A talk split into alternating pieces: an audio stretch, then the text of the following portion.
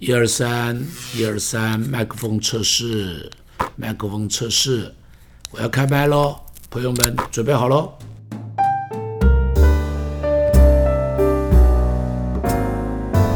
又到了我们一起谈天的时候，圣经的箴言第四章十八节到十九节是这么说的：一人的路好像黎明的光。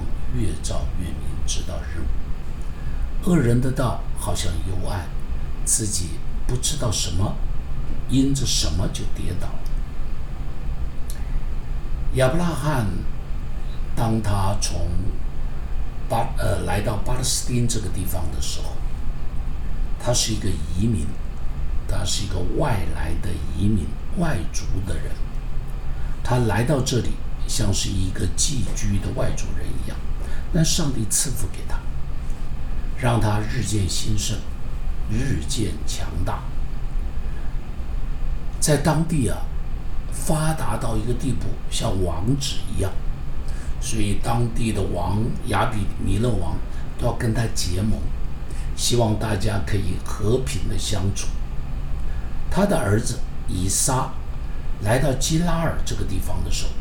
在当地也遇到了很大的饥荒，他想要迁到埃及去，想要去逃荒，但上帝告诉他不用逃，留在这里，有我与你同在，你在这个地方会不一样的。他留下来，出乎意料之外，在当年饥荒的时候，上帝让他在当地有百倍的收成，而且。圣经描述他是日增月盛，他是一个外来的人，却日增月盛，越来越发达。所以当地的人排挤他，给他小鞋穿，给他苦头吃。他挖了水井，当地人就抢他的水井，所以第一口水井被抢去，他给他取名叫哀瑟，就是呢，就是纷争的意思。他挖了第二口水井，别人又抢去，他给他取名叫西提拿，就是与他为敌的意思。一直到最后挖了第三口水井，叫利和，他们不再抢他的了，这时他给他取名叫利和伯，就是丰盛的意思。他不断的忍让，不断的忍让，直到最后，当地的人发现不论如何，他都越来越强大，只能接纳他，并且。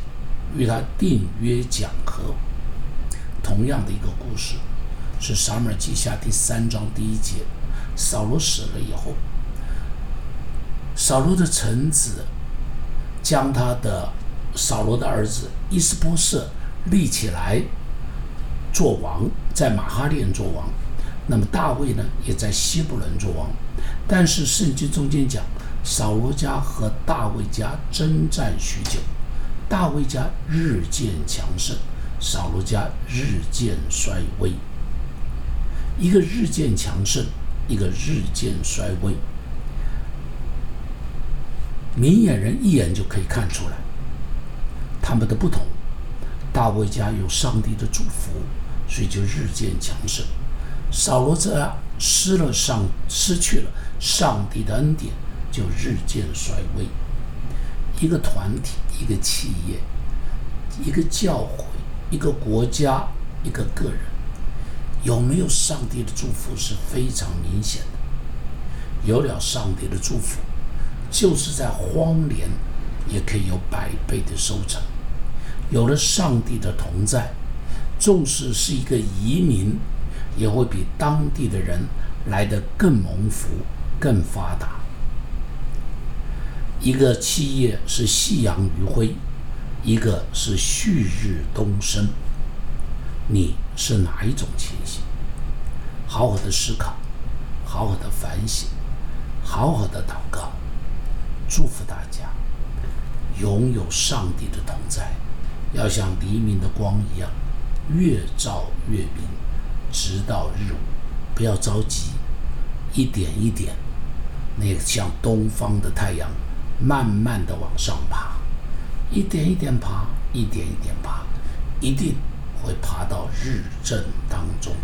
愿上帝赐福你，慢慢慢慢的走出一条蒙福又光明灿烂的道路。